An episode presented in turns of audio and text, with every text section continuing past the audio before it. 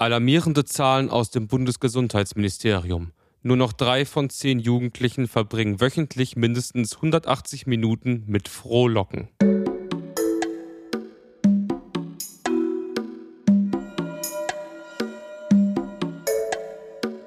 Friendly Reminder mit Carla Kaspari und Kurt Prödel.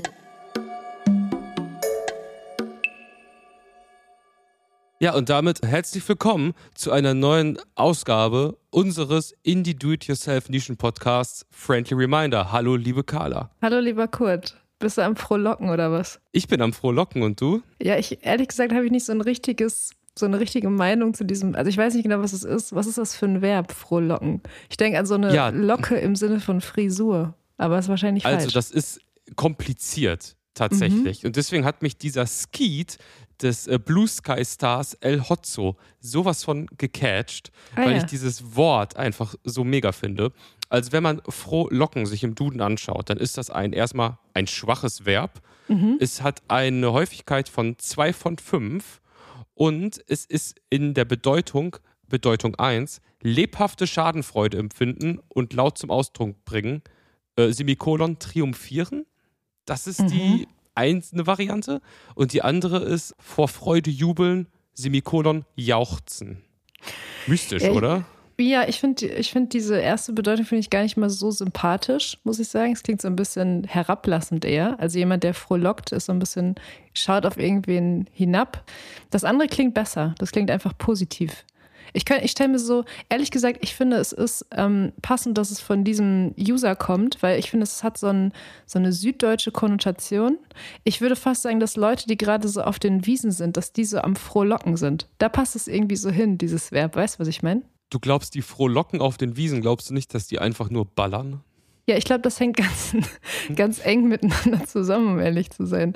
Liebe Friendlies, herzlich willkommen zu unserer, unserer frohlockenden ähm, Friendly Reminder-Ausgabe. Ich weiß es gerade ehrlich gesagt gar nicht. 31, lieber Kurt, oder die 30. oder die 32. So langsam kommt man durcheinander. Das passiert, wenn man so viel podcastet.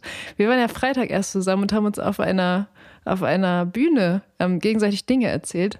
Bist du da schon wieder drüber hinweg oder, oder wie ist gerade so deine Stimmung zu, unserer, zu unserem Auftritt also auf dem Podifest? Es ist die 30. Ausgabe, aber wir waren auf dem Podifest, also eigentlich irgendwie auf eine Art auch unsere 31. Aufzeichnung. Also ähm, ja, wir waren äh, live in Köln, wer hätte das gedacht? Und ich fand das erstmal total geil. Aber so ganz runter bin ich noch nicht davon gekommen. Wie ist es bei dir denn?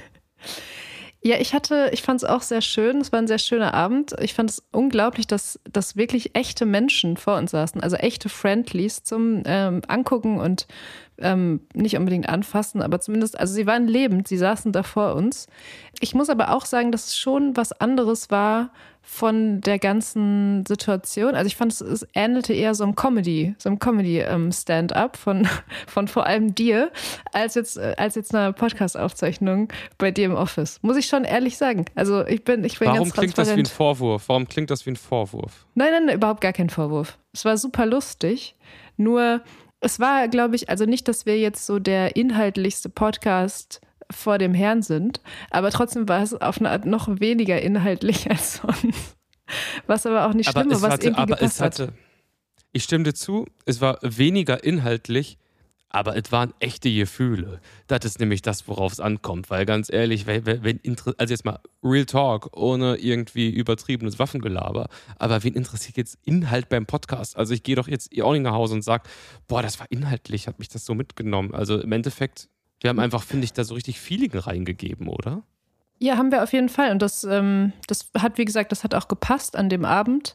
Und es war auch nicht komplett inhaltsleer, das würde ich so jetzt auch nicht sagen. Und von daher bin ich total happy damit. Wir haben uns ähm, intern dazu entschieden, liebe Friendlies, dass wir diese Folge, diese Live-Aufnahme noch ein bisschen bei uns behalten und zu einem Zeitpunkt irgendwann Anfang Oktober wahrscheinlich veröffentlichen werden, weil uns das ähm, ganz gut in den, in, in den sogenannten Kram passt. Ja, oder ähm, wir eventuell gewisse Terminkonflikte dadurch überspielen können. Es soll nur nicht so rüberkommen, dass wir die jetzt irgendwie zurückhalten, weil nee, wir nee. das irgendwie nicht zeigen wollen. Die Folge ist, ist Real Talk ist extrem geil geworden und auch natürlich powert das einen an, wenn man auf äh, Kölsche Art den einen oder anderen Gag aus der, aus der Hüfte feuert und dann so eine Publikumsreaction kommt. Die ist natürlich auch dabei. Also das Ding kommt auf jeden Fall raus. Better be prepared. Genau. nee, aber insgesamt so dieses Live-Ding, also da würde ich irgendwie gern noch mal auch so ein bisschen mehr drüber sprechen. Also jetzt stell dir doch mal vor, wir beide auf Poddy-Tour äh, und dann so 30 Städte, so mhm. von, von Leipzig nach äh, Vorort in Bayern auf Knut Hansen-Basis und dann every day, just another day in the office. Das wäre doch was, oder? Ja, also auf jeden Fall, ich hätte Bock, ich würde das sofort mit dir machen, auf Poddy-Tour gehen. Nur, äh, ich stelle mir so ein bisschen, ich stelle mir so ein bisschen, stelle mir schwierig vor, ähm, das wirklich zu füllen dann. Also angenommen, man hat, hat wirklich so dann den einen Tag Köln, den nächsten Tag bist dann in Hannover und danach in Hamburg. Du musst ja wirklich immer was zu erzählen haben. Und du kannst ja jetzt auch nicht, also klar kannst du so ein gewisses Standardprogramm irgendwie abfahren, aber du willst ja schon auch ähm, tagesaktuell sein. Das ist ja schon noch ein bisschen, ne, die, also das machen wir ja auch. Also wir besprechen das, was gerade so los ist. Also wäre einfach eine Herausforderung, glaube ich, aber also wir würden das auch meistern, so ist nicht. Wie siehst du dich denn da so selber? Also gehen wir mal davon aus, 20 Shows. Vielleicht in der Mitte einmal zwei Tage Pause. Mhm. Wie, wie, wie, wie schätzt du so deinen Formverlauf ein, was deine Performance angeht? Du, Wann glaub, ist so ein Highpoint, wo ist so ein Peak und wo wird es kompliziert? Wie, wo siehst du dich da? Ähm, ich glaube, eigentlich würde sich das absolut steigern bis ungefähr zur 14., bis zum 14. Date. Und danach wird es ähm, rapide abfallen, weil ich einfach den übertriebensten Sozialkater hätte und, und Bühnenkater und einfach nur nach Hause wollen würde. Aber ich sag mal, bis zur Hälfte, knapp über der Hälfte der Tour, da würde ich so richtig, würde ich, würde ich mich steigern. Ich würde alles, was an Restaufregung oder Restlampenfieber da ist, würde ich komplett ablegen. Ich würde auch ähm, immer härter werden dir gegenüber, glaube ich. Weil jetzt war es zum Beispiel schon noch so, dass ich, ich hatte so, keine Ahnung, mir wird dann so die Rolle gegeben, dass ich dann schon so ein bisschen so da durchmoderiere und mir vielleicht so ein Skript überlege, was du dann eher so belächelst. Am Ende ist es dann so, dass wir beide ganz froh sind, dass wir dieses Skript haben, um ehrlich zu sein.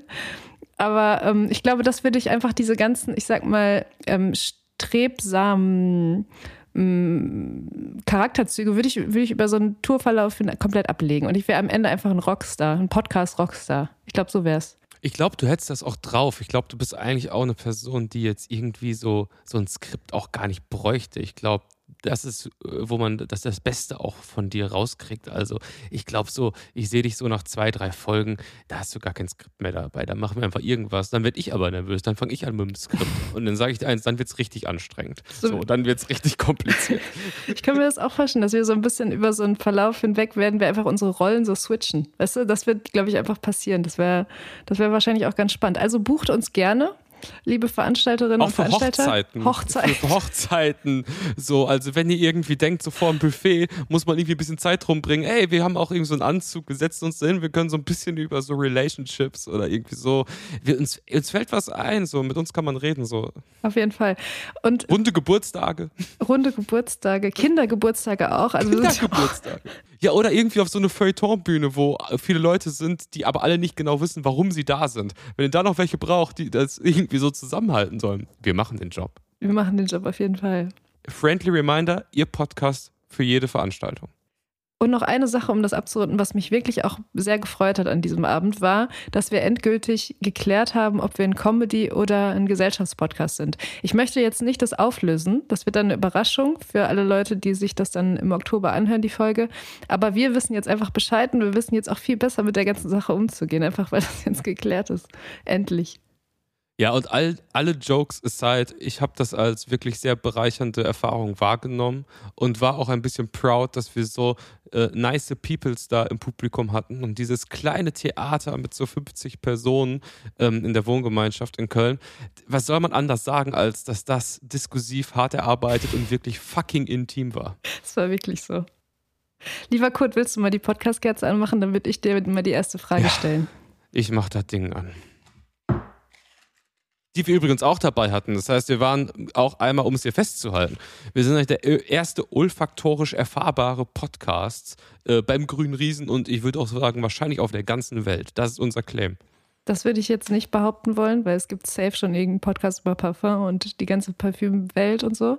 Aber wir ja, weil die eine Kerze einzige, haben und olfaktorisch einzige, erfahrbar sind. Ja, ja, das stimmt. Und es war wirklich so, dass dieser kleine Raum, dieser, dieser Abstellraum in der Wohngemeinschaft in Köln hat auf jeden Fall nach Litschi gerochen. Und das war schön. Hi, ihr beiden. Inspiriert durch eure Blue Sky Bios könnt ihr mir Tipps für eine coole Bio auf der Sportwebsite Strava oder Strava geben? Das musst du leider beantworten, weil ich habe gar keine Ahnung, was das ist. Ich kenne die auch nicht. Aber okay. was ist denn irgendwie so energetisch motiviert Pazifist? Irgendwie sowas. Bauchgefühl noch, einfach ich raus. Noch, ich würde noch einfach, weil es eine Sportwebsite ist, würde ich noch dazu packen, muskulös energetisch, motiviert, muskulös, Pazifist. Genau. Lieber Alligator 93, nimm das auf jeden Fall als Bio, das wird funktionieren. Wir haben auch ein bisschen über, über Literatur gesprochen in den letzten Folgen. Viel mehr, als ich auch gedacht hätte, kam das sogar von dir als Impuls, über Bücher zu sprechen. Wir haben dazu ähm, einen kleinen Literaturtipp bekommen.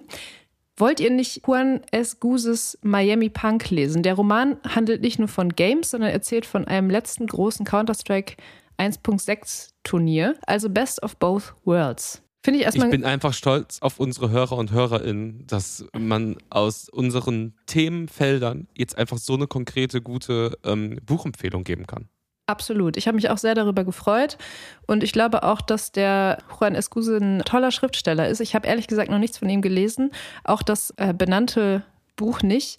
Und ich hatte aber wirklich daraufhin, nachdem ich den Kommentar las, überlegt, dir das Buch zu schenken. Ich glaube allerdings, ohne jetzt ähm, negativ klingen zu wollen oder so, aber ich glaube, dass für so Leseanfänger, wie du es ja jetzt, also nicht, dass du kein, also du hast schon mal ein Buch gelesen, aber du liest jetzt nicht so regelmäßig. Und ich glaube. Ich brauche auch ein bisschen und so und ob genau. ich die Sprache dann so verstehe nein, und nein, so. Nein, das klingt ja, jetzt wieder. Nein, klar. nein, aber es ist einfach, glaube ich, im Vergleich zu anderen Romanen ein ähm, relativ komplizierter Text, der so ein bisschen Anlaufzeit braucht und für den man auch so ein bisschen Durchhaltevermögen gerade am Anfang braucht. Und deswegen vielleicht erstmal nicht für den, für den Anfang, aber vielleicht lesen wir das irgendwann nochmal zusammen, weil ich habe es auch noch nicht gelesen. Aber der Schriftsteller war dir instant ein Begriff. Ja, klar, ja. Ah ja, okay, okay. Geiler Typ, wenn er über 1,6 schreibt. Noch eine Frage an dich, lieber Kurt. Nie wieder Social Media oder ab jetzt nur noch Android-Handy benutzen? Ähm, also wenn es so eine übernatürliche Kraft gäbe, die mich vor diese Entscheidung stellen würde, wäre ich so dankbar, weil es wäre einfach, ist eh klar, natürlich äh, kein Android-Geräte im Haushalt zu haben und einen ewigen Grund zu haben, zu sagen, warum man nicht mehr auf Social Media ist. Weil wenn man halt sagt, so, ich bin nicht auf Social Media, weil ich brauche mal eine Pause und irgendwie so, dann ist das selbstverständlich irgendwie so ein bisschen wack. Aber wenn man sagt, ey, ich wurde von einer übernatürlichen Kraft vor diese Entscheidung gestellt, dann wird jeder, der halbwegs am Start ist, nicken und sagen, klar, logisch, say no more.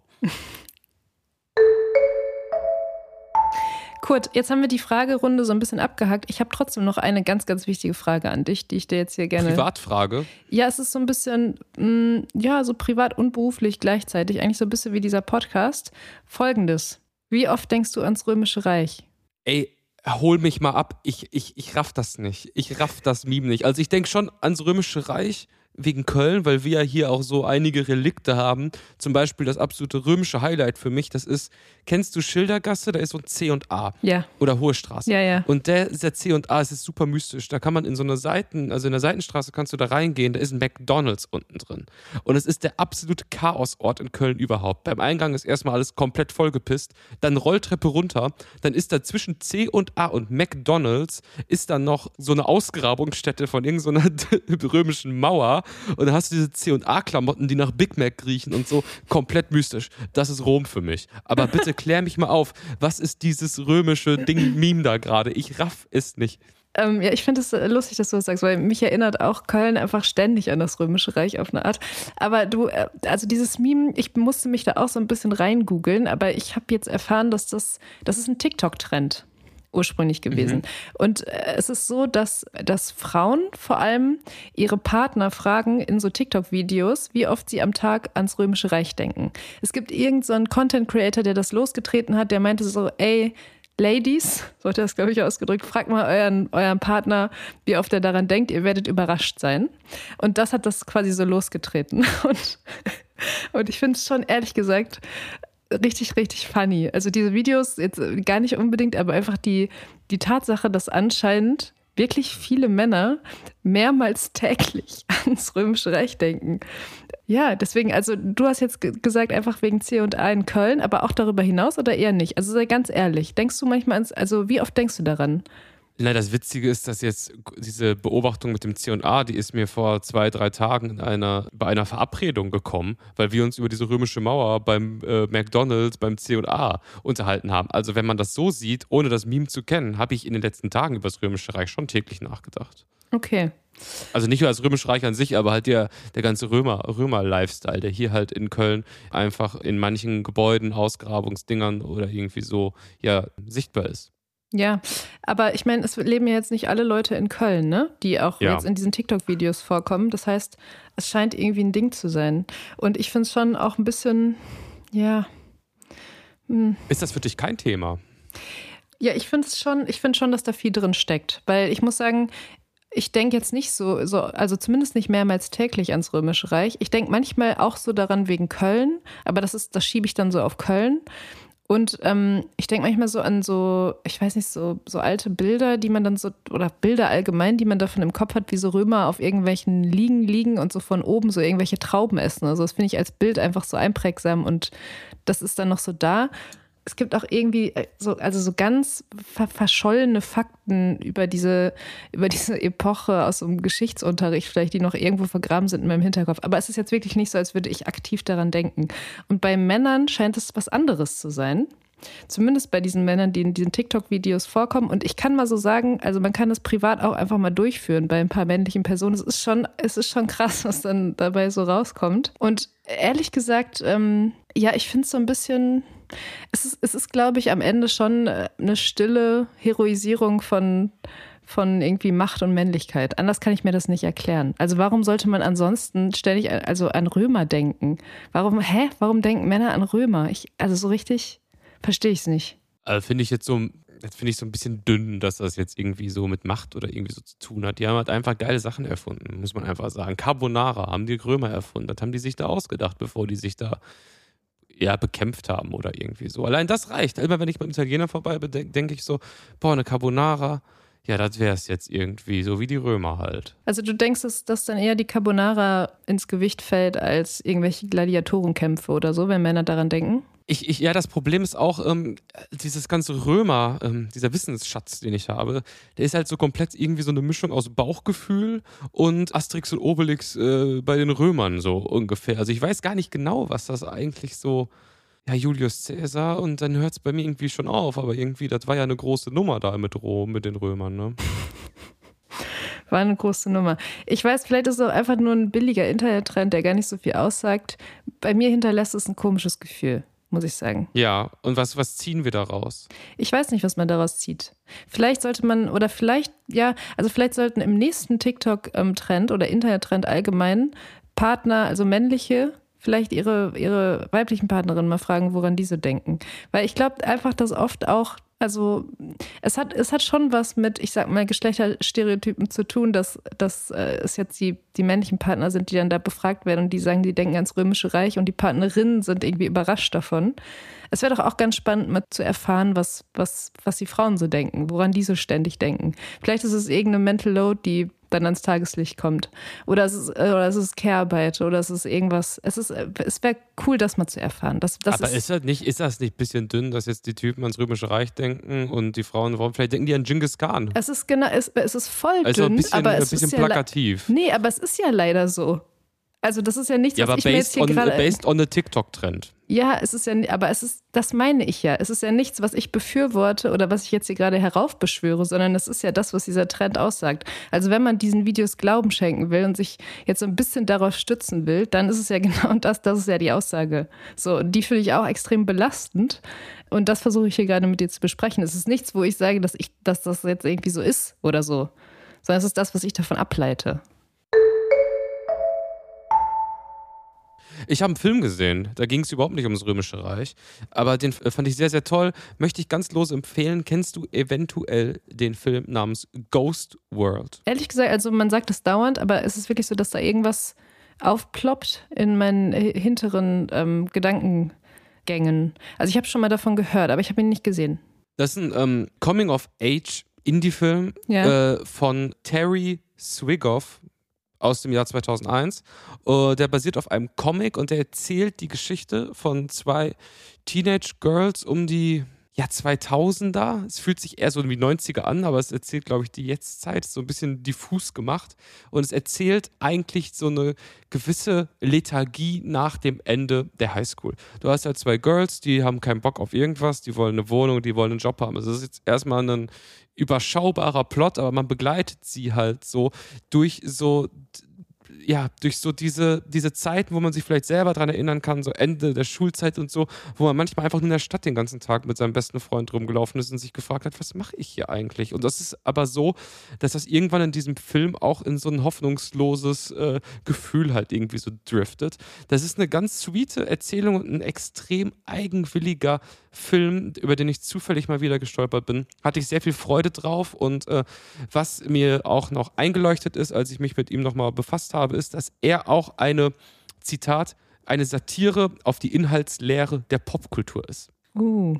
Das heißt, es geht die ganze Zeit immer so um Musik, dann geht es um Vinyl, dann geht es um Literatur, dann geht es so ein bisschen um Kunst, dann geht es so um Performance und so. Und es ist alles halt, jede Person, die sich mit irgendwas beschäftigt, ist absolut seelenleer. Nicht, jetzt nicht, die sind liebevoll dargestellt, aber es ist wirklich so, dass man selber sich dann manchmal da drin erkennt und denkt so, ja, es ist einfach alles kompletter Bullshit, egal wie man die Sachen hochjazzt. Also ein sehr schöner Film mit Steve Buscemi, der einen ähm, älteren Typ Typen spielt, ein, jüng, ein jüngerer Steve Buscemi. Und jetzt eigentlich auch das Besetzungshighlight. Es ist der Film von wo die zweite Hauptrolle von Scarlett Johansson gespielt wird, uh. ein Jahr oder zwei Jahre vor Lost in Translation, ihrem großen Durchbruch. Also quasi die Teenage Scarlett Johansson.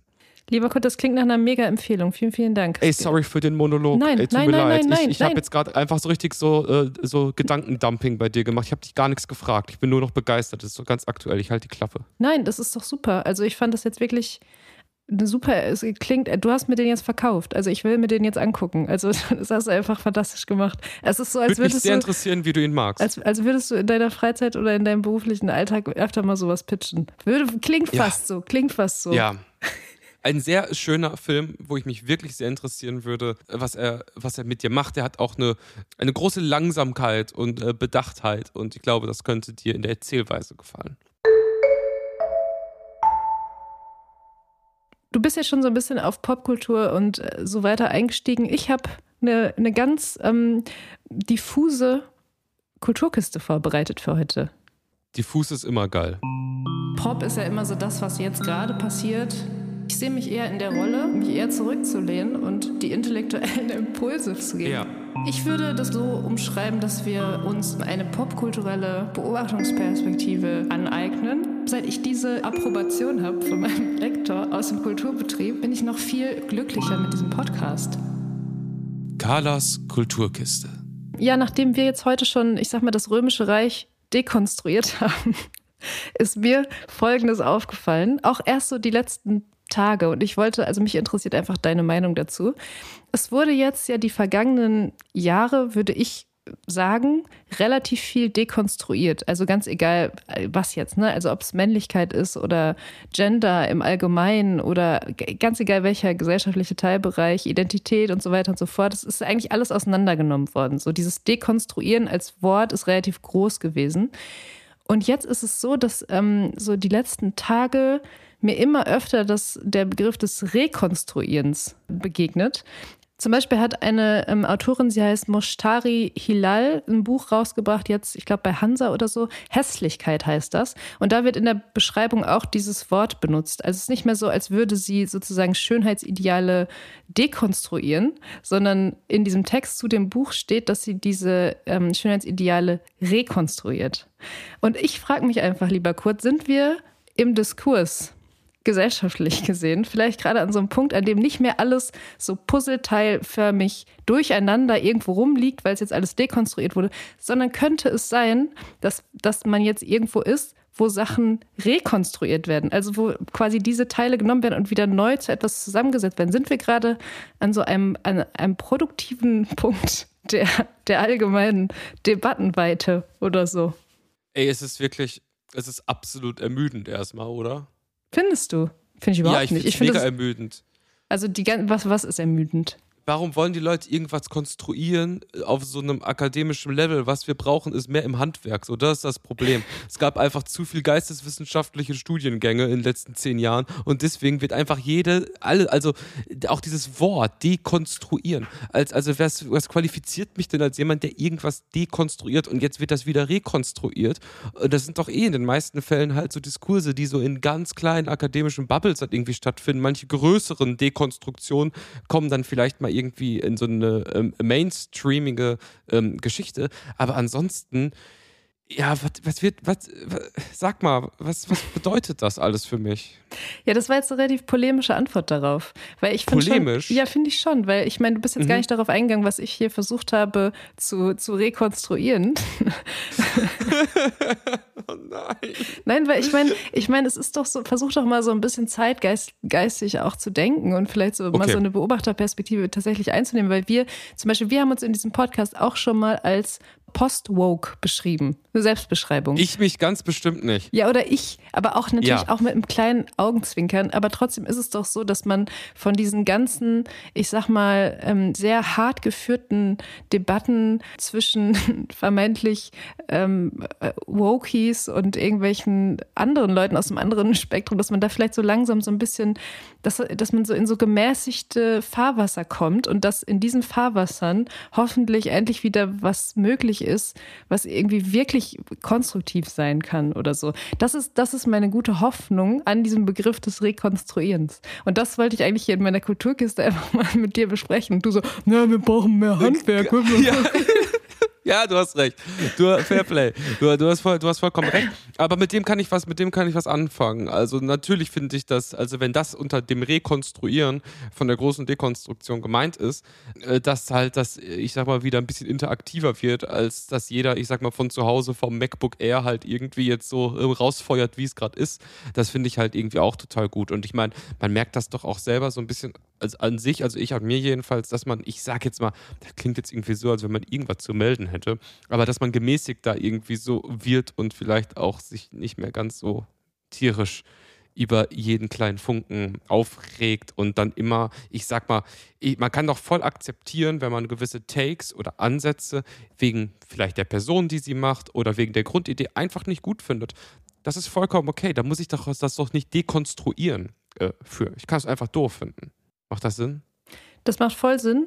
Und das war jetzt eine richtig schöne de dekonstruierende Kulturkiste hier, die ich an dieser Stelle auch einfach, weil wir sind nicht in der Lage, das jetzt noch weiterzuführen. Einfach, einfach Lass mich jetzt nicht hier so hängen. Ich dachte, ich denke, jetzt habe ich mich um Kopf und Kragen gesprochen. Wir, ich ich mache die jetzt ganz kurz zu. Der dumme Gamer wir, meldet wieder was. Und dann, und dann reden wir nochmal weiter darüber, lieber Der Kurt. dumme okay? Gamer, ja, mach zu. Sorry.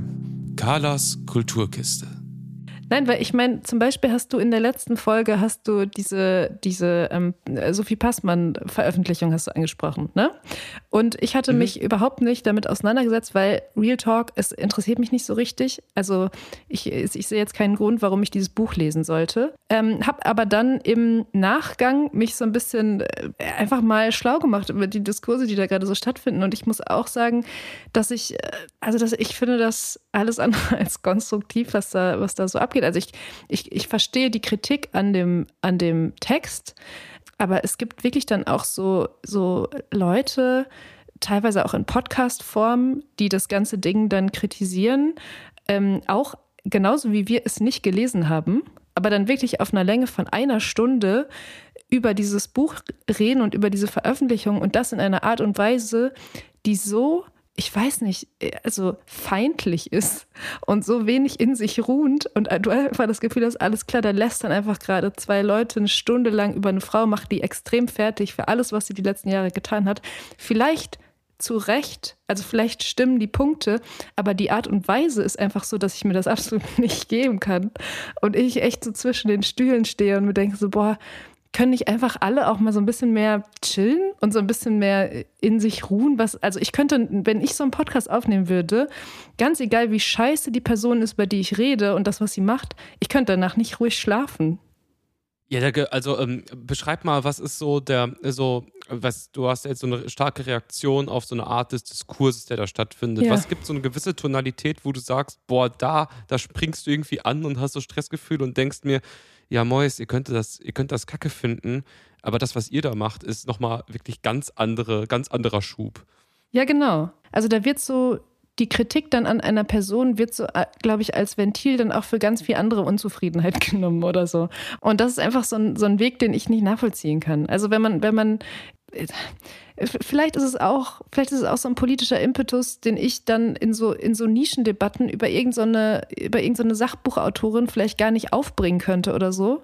Und ich höre mir dann sowas an und dann wird da die ganze Zeit über eine Person einfach wirklich, also Real Talk abgelästert und über ihr Buch und das Buch wurde noch nicht mal gelesen und das verstehe ich einfach nicht. Also da bin ich irgendwie, also ist auch, glaube ich, okay, weil es ist nicht mein Bereich, aber ich, ich, ich musste auf jeden Fall oft an dich denken, als ich das hörte, weil du eben auch diese, diese Veröffentlichung das letzte Mal angesprochen hast in der Folge und auch meintest, dass du es nicht nachvollziehen kannst, wie da ähm, über, über irgendwelche Fotografien von irgendwelchen Buchseiten dann diese Autorin so fertig gemacht wird und so. Und ich, ähm, ich kann weder die Veröffentlichung verstehen, noch die teilweise die Kritik daran. So. Ich finde halt im Endeffekt, wenn du dich entscheidest, was zu veröffentlichen und etwas wie so ein Buch, was eine, eine Riesennummer ist, fertigzustellen, auf den Markt zu bringen und dann schaffst du es auch noch zu polarisieren. Da bin ich Kapitalist genug, um einfach sagen zu können, herzlichen Glückwunsch, das ist einfach richtig geil gelaufen.